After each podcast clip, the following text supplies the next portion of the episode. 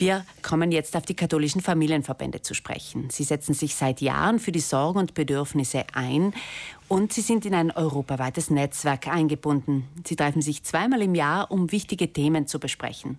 Letztes Wochenende haben sich die Vertreterinnen in Paris getroffen. Auch Samantha Endrizzi war dabei, die Geschäftsführerin des Südtiroler Familienverbandes. Sie ist jetzt mein Gast im Studio. Frau Endrizzi, wie kann man sich dieses europaweite Treffen in Paris vorstellen?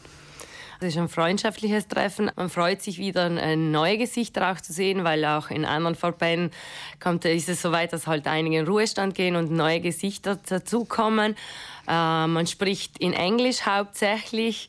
Äh, Was ja für Paris irgendwie seltsam ist. Genau, also die französische Sprache kann ich leider nicht sprechen. Es ist eine schöne Sprache. Die Franzosen würden gern immer Französisch sprechen. Und sie sagen, sie können nicht so gut Englisch und das wird meistens dann alles übersetzt. Also die Hauptsprache ist Französisch und logisch mit den österreichischen und deutschen Kollegen spricht man dann wieder Deutsch und mit den italienischen Kollegen Italienisch. Also die Sprachen, also die hört man halt, die europäischen Sprachen werden ständig gesprochen bei diesen Treffen. Sie haben mir gesagt, ungefähr 80 Personen waren da anwesend. Warum sind diese regelmäßigen Treffen so wichtig für die Belange der Familien in Europa? Es ist einfach zu wissen, was genau aktuell los ist, auch in den anderen europäischen Ländern, ob die Sorgen die ähnlichen, die gleichen sind und äh, ob man auch vielleicht, also man versucht halt auf einen gleichen Nenner zu kommen und die wichtigsten Probleme anzugehen und gemeinsam anzugehen, um gestärkt und verstärkt halt auf europäischer Ebene auch Lösungen zu finden finden. Kann dieses Netzwerk, kann die Föderation FAFZE ein Sprachrohr Richtung Brüssel sein? Ja, auf jeden Fall. Also FAFZE ist unsere Lobby, also unsere Vertre sind unsere Vertreter auf europäischer Ebene versuchen in verschiedenen Ausschüssen und Gremien dabei zu sein und für die Familie, also die Stimme der Familien zu sein auf europäischer Ebene. Sie haben auch Freundschaften geschlossen mit anderen Vertreterinnen, Frau Endrizzi.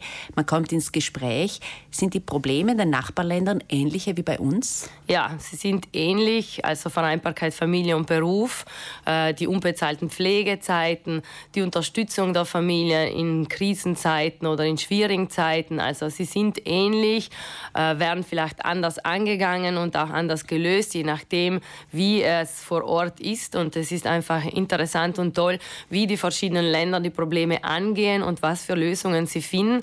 Und oft findet man dann selber Lösungen auch fürs eigene Land und versucht dann diese auch so umzusetzen. Frankreich galt immer als sehr familienfreundlich, drei Kinder und Vollzeiteltern, das ist keine Seltenheit, weil eben für genügend Kinderbetreuung gesorgt ist. Ist Frankreich immer noch so kinderreich? Leider nicht. Also die Franzosen haben nochmals also unterstrichen, dass bei ihnen auch die Geburtenrate zurückgeht. Sie fragen sich auch, wieso, warum. Es scheint halt die aktuelle Situation sicher auch ein wenig Ängste den Familien zu geben, also den Eltern. Sie haben Angst, sie machen sich Sorgen und brauchen halt verstärkt nochmals Sicherheit, um halt dann Kinder auch auf die Welt zu setzen. Und äh, gemeinsam hat man versucht, auch diese Probleme anzugehen und Lösungen zu finden. Auf jeden Fall braucht es verstärkt auch Unterstützung von den einzelnen Staaten. Also die finanzielle Sicherheit, aber auch die äh, Sicherheit, dass man halt äh, sich die Zeit macht und dass halt die Familie auch wahrgenommen wird und dass es einfach wichtig ist, auch für den Staat, dass die Eltern Familie gründen. Also Familie in allen Phasen, nicht nur Familie, wenn man Kinder hat und Kleinkinder hat, sondern Familie auch später, wenn es dann Pflegebedürftige in der Familie gibt. Da braucht es auch halt viel flexible Arbeitszeiten. Die Pandemie hat uns gezeigt, dass es möglich ist. Äh, die Arbeitgeber haben das gesehen, dass es auch möglich ist. Äh, man braucht halt auch weiterhin die Sicherheit, dass das auch gegeben wird äh, in den verschiedenen Phasen in der Familie. Frau Endrizzi, alle sprechen heute von Work-Life-Balance, den gesunden Ausgleich zwischen Arbeit und Freizeit. Die Familienverbände plädieren stattdessen für eine Work-Family-Balance. Warum? Ja, weil eigentlich jeder von uns stammt von einer Familie. Die Hauptzeit verbringt man in einer Familie und es gibt die verschiedenen Situationen und Lebens. Äh, ja, die verschiedenen Situationen in der Familie, die passieren können, gute und auch schlechte.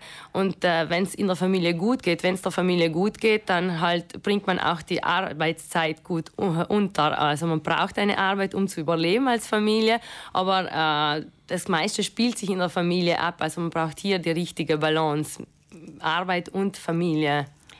Solche länderübergreifenden Treffen sind immer wichtig für die eigene Arbeit. Frau Endrizzi, haben Sie persönlich neuen Schwung erhalten nach diesem Treffen?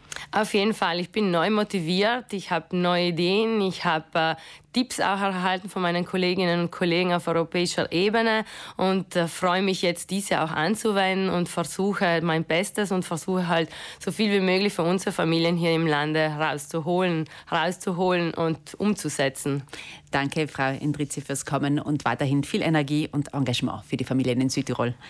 Gerne, danke Ihnen. Samantha Indrizzi ist die Geschäftsführerin des katholischen Familienverbandes Südtirol. Sie hat sich am Wochenende mit den Vertreterinnen anderer Familienverbände in Europa getroffen, die in der Föderation FAFZE zusammengeschlossen sind.